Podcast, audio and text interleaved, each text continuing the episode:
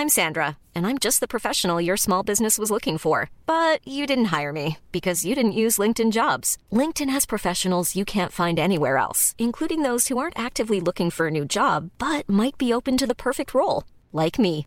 In a given month, over 70% of LinkedIn users don't visit other leading job sites. So if you're not looking on LinkedIn, you'll miss out on great candidates like Sandra. Start hiring professionals like a professional. Post your free job on linkedin.com/people today.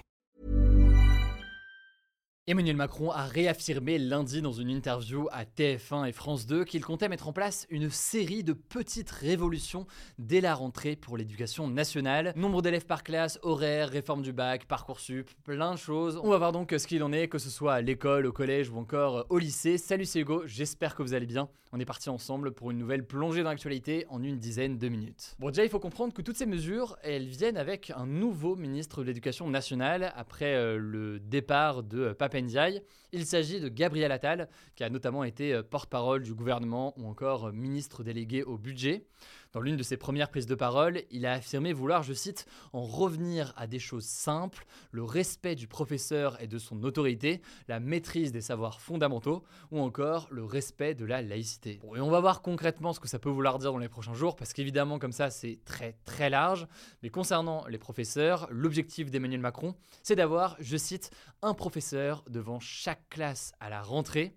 En effet, beaucoup d'élèves se retrouvent euh, ces dernières années à avoir des heures de cours en moins à cause d'enseignants absents pour tout un tas de raisons et qui ne sont pas toujours euh, remplacés. Alors pour y arriver, le président compte sur une meilleure rémunération des enseignants qui seront tous augmentés de 100 euros net par mois et qui pourront pour certains euh, toucher des primes et des indemnités.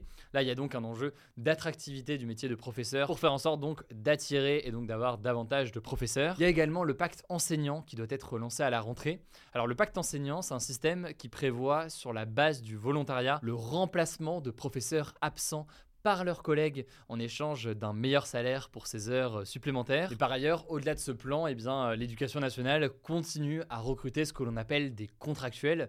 Des contractuels, c'est des enseignants qui ne sont pas euh, titulaires, qui sont donc recrutés en CDD pour occuper des postes vacants ou pour faire des remplacements. C'est donc différent du parcours traditionnel pour devenir donc professeur. Alors parmi les autres mesures qui ont été mises en place à la rentrée et qui ont été annoncées par le président de la République, il y a notamment l'accueil des élèves dès l'âge de 2 ans en maternelle dans les quartiers les plus en difficulté. Il faut savoir que c'est une mesure qui existe déjà, mais c'est au maire aujourd'hui de décider si c'est possible ou non en fonction de la capacité de l'école maternelle à assurer le bien-être des élèves. L'objectif donc là pour le gouvernement, c'est de réduire les inégalités et de permettre pour les familles les plus en difficulté d'avoir un endroit d'accueil pour les enfants les plus jeunes. Autre élément qu'on peut noter, c'est la réduction du nombre d'élèves par classe dès la moyenne section de maternelle et ce là aussi dans les réseaux d'éducation prioritaire, donc dans les zones donc les plus défavorisées. Il faut savoir qu'avant ça ne concernait que la grande section, le CP et le CE1.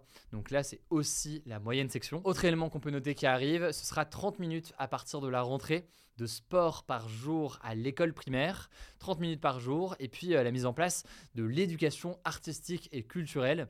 C'est des cours en fait qui auront pour objectif de permettre à tous les jeunes du CP à la terminale d'avoir accès à l'art et à la culture peu importe où ils habitent. C'est donc une forme d'ouverture culturelle. Alors désolé, ça fait un peu liste de courses, mais comme ça vous avez tous les éléments et c'est des éléments qui sont intéressants à analyser. Il y a aussi au moins une heure de soutien par semaine pour les élèves de 6e en difficulté qui devrait être mise en place.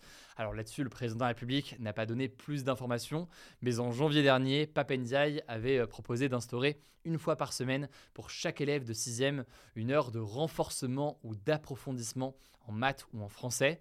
On verra donc quelle forme ça prend euh, dans le détail euh, dans les prochains jours. Autre élément, il y a un sujet d'orientation et ce dès la cinquième. Euh, dès la cinquième, le président de la République souhaite qu'il y ait une demi-journée toutes les deux semaines pour en apprendre plus sur certains métiers et découvrir donc certains domaines. Parmi les derniers éléments, et après j'arrête cette longue liste, il y a la possibilité d'ouvrir les collèges de 8h à 18h dans les quartiers les plus difficiles pour accueillir les élèves. Il y a aussi la réforme du lycée professionnel donc pour les filières professionnelles au lycée.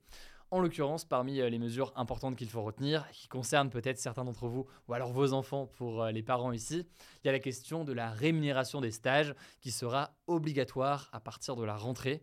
Et par ailleurs, il y a une volonté euh, de renforcer le mentorat et l'accompagnement euh, des élèves. Alors un sujet absolument épineux maintenant, c'est la question du baccalauréat. En fait, il faut savoir que cette année, c'était la première fois que le nouveau bac, qui date d'une réforme de 2019, était complètement et parfaitement, entre guillemets, appliqué, dans le sens où il était appliqué tel que défini euh, dans la loi votée en 2019. Le truc, c'est qu'il est très critiqué et la principale critique, elle porte aujourd'hui sur les épreuves de spécialité. C'est donc des épreuves qui sont organisées au mois de mars pour euh, les terminales. Donc le mois de mars, c'est euh, très tôt quand même. Hein. Et c'est des notes en l'occurrence qui sont prises en compte dans les dossiers envoyés à Parcoursup. Donc les dossiers envoyés aux écoles ou aux universités euh, post-bac. Le truc c'est que ces épreuves, elles ont un coefficient très important. Par ailleurs, les élèves connaissent leurs notes sur ces épreuves de spécialité dès le mois d'avril. Et donc, les professeurs ont constaté que à partir du mois d'avril, il y a un petit peu moins de personnes dans les salles de classe euh, globalement, parce que eh bien certains font leurs calculs, ils se disent ok, j'ai besoin que de cette note et que de cette note pour avoir euh, mon bac. Côté parcoursup, de toute façon, euh, le dossier est envoyé, et donc je vais faire le strict minimum, y compris en termes de présence en cours qu'évidemment, en théorie, la présence en cours est obligatoire. Alors sur ce sujet, il devrait y avoir a priori des annonces au mois de septembre. Il y a plusieurs pistes qui sont envisagées euh, aujourd'hui. Il y a le fait de dévoiler les notes de ces épreuves de spécialité uniquement en fin d'année, pour garder donc les élèves motivés jusqu'à la fin de l'année. Il y a l'idée aussi de rééquilibrer les coefficients, donc en gros que euh, les épreuves de spécialité comptent pour moins et que à l'inverse potentiellement du coup en proportion, eh bien les épreuves de fin d'année comptent pour davantage. Ou encore, dernière option, c'est un système plus classique que moi j'avais par exemple et que vous êtes nombreux je pense à avoir eu. C'est un système où euh, toutes les épreuves, ou quasiment toutes les épreuves, sont au mois de juin et donc elles s'enchaînent à ce moment-là. Il y a également euh, la question de Parcoursup qu'on peut noter, qui est donc euh, cette plateforme d'orientation post-bac pour faire ses choix d'admission et de ce qu'on va faire après le lycée. Là aussi, Parcoursup fait énormément de débats, c'est une source de stress, une source d'angoisse même pour beaucoup d'élèves et leurs parents. Le sentiment qui revient beaucoup, c'est un sentiment de ne pas être bien face à quelque chose de concret, face à une forme de machine finalement qui attribue euh, eh bien, des écoles de façon, euh, disons, euh, obscure. Alors là-dessus, il y avait quand même quelques nouveautés cette année, notamment la rubrique Comprendre les critères d'analyse des candidatures, qui est en fait une rubrique sur Parcoursup qui détaillait certains critères. Pour autant, eh bien, les parents d'élèves réclament beaucoup plus, les élèves aussi réclament beaucoup plus de clarté là-dessus. On verra donc s'il y a des choses qui sont précisées dans les prochains mois. Enfin, dernier sujet de la rentrée, c'est la question de la lutte contre le harcèlement.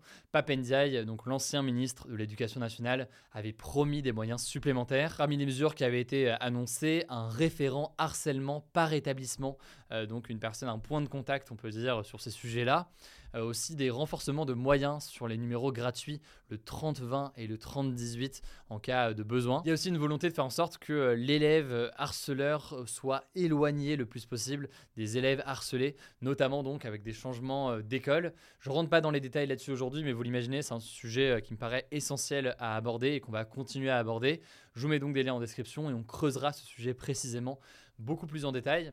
Quoi qu'il en soit, voilà pour ce que l'on sait et ce que l'on ne sait pas aussi dans certains cas aujourd'hui. Ça me semblait essentiel de faire un point euh, là-dessus. Courage à tous ceux parmi vous, soit en tant que parents, soit en tant qu'élèves, qui ont à gérer ces questions de parcours sup et d'orientation en ce moment. Je sais que c'est des sujets qui sont très importants. On va faire en sorte, en tout cas de notre côté, d'en reparler évidemment euh, dans les prochains jours. Je laisse la parole à Blanche et je reviens juste après. Merci Hugo et salut tout le monde. On commence avec une première actu. Au Niger, un pays francophone d'Afrique de l'Ouest, des militaires ont affirmé avoir renversé le président nigérien Mohamed Bazoum. Cette annonce a été faite ce mercredi soir à la télévision nationale. On a pu voir le colonel Amadou Abdraman déclarer, je cite, que ce coup d'État fait suite à la dégradation continue de la situation sécuritaire, la mauvaise gouvernance économique et sociale du pays. Alors de son côté, Mohamed Bazoum a rejeté ce putsch Cependant, il est actuellement séquestré par les militaires qui ont participé au coup d'État. Les frontières du pays ont été fermées et un couvre-feu a aussi été instauré jusqu'à nouvel ordre. Il faut savoir que le Niger, qui est un partenaire important de la France en Afrique, est le troisième pays du Sahel après le Mali et le Burkina Faso à connaître un coup d'État depuis 2020. Deuxième actu, on va continuer de parler de l'Afrique puisque le président russe Vladimir Poutine accueille à partir de ce jeudi ses partenaires dirigeants des pays africains dans la ville de Saint-Pétersbourg en Russie à l'occasion d'un sommet Russie-Afrique. Et ce sommet, il a plusieurs grands enjeux pour l'avenir de la Russie sur l'échelle internationale. Parmi eux, il y a le sujet de l'approvisionnement de l'Afrique en blé et en engrais, qui a été mis en péril par le retrait de la Russie d'un accord sur les céréales ukrainiennes, crucial pour l'alimentation mondiale. Il y a aussi la question de la place des exportations d'armes russes ou encore la présence de la milice privée Wagner en Afrique qui soutient la Russie. Selon Joseph Sigle, qui dirige le programme de recherche du Centre d'études stratégiques de l'Afrique, ce sommet est notamment un moyen de montrer que la Russie n'est pas isolée sur le plan international. On suivra ça dans les prochains jours. Troisième actu, Eddie, un jeune homme de 22 ans touché par un tir de LBD puis frappé par des policiers à Marseille dans la nuit du 1er au 2 juillet, s'est exprimé ce mercredi dans une interview aux médias Combini. Victime d'un traumatisme crânien, Eddie a dû passer une semaine en réanimation, puis deux autres semaines dans un service de neurochirurgie. Les médecins ont même dû lui retirer un morceau de son crâne à la suite des violences qu'il a subies. Eddie a aussi expliqué qu'il n'avait pas participé aux émeutes liées à la mort de Naël et que les policiers n'ont pas cherché à comprendre s'il était dangereux ou non. Et justement, les policiers soupçonnés de l'agression, tous membres de la BAC, donc la brigade anticriminalité, ont été mis en examen en fin de semaine dernière et l'un d'eux a également été placé en détention provisoire. Cette décision a provoqué un mouvement de protestation au sein de la police. Le patron de la police nationale a d'ailleurs fait polémique en déclarant qu'un policier n'avait pas sa place en prison. Et donc pour tenter d'apaiser les tensions, le ministre de l'Intérieur Gérald Darmanin a reçu ce jeudi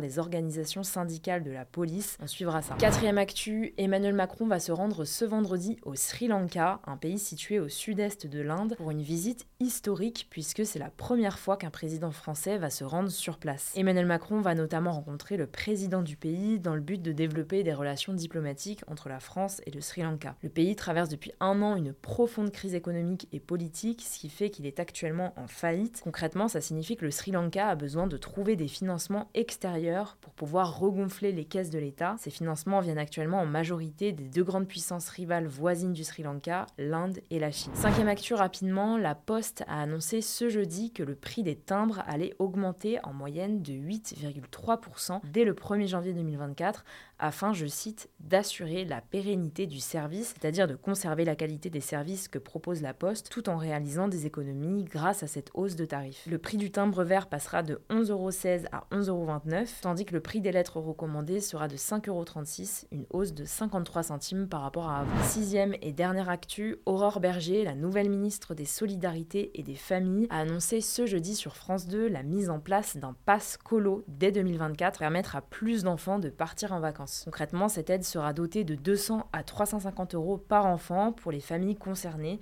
et sera versée par la CAF, un organisme qui aide financièrement les familles qui n'ont pas beaucoup de revenus. À voir si ce pass va concerner la majorité des familles françaises. Selon Aurore Berger, ce nouveau dispositif devrait concerner 80% des enfants à peu près, puisque ce sera pour les familles qui touchent jusqu'à 4000 euros de revenus. Voilà, c'est la fin de ce résumé de l'actualité du jour. Évidemment, pensez à vous abonner pour ne pas rater le suivant, quelle que soit d'ailleurs l'application que vous utilisez euh, pour m'écouter. Rendez-vous aussi sur YouTube ou encore sur Instagram pour d'autres contenus d'actualité exclusifs. Vous le savez, le nom des comptes, c'est Hugo Décrypte. Écoutez, je crois que j'ai tout dit. Prenez soin de vous et on se dit à très vite.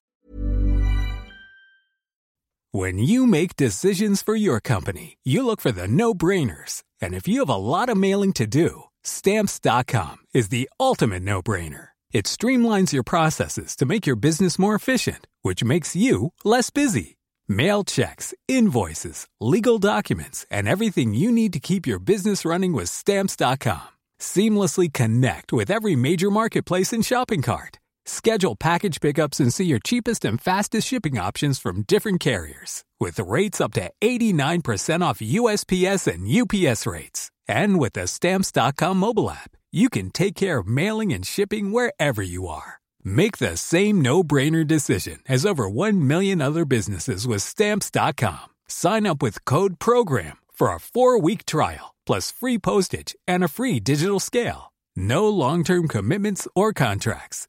That's stamps.com. Code program.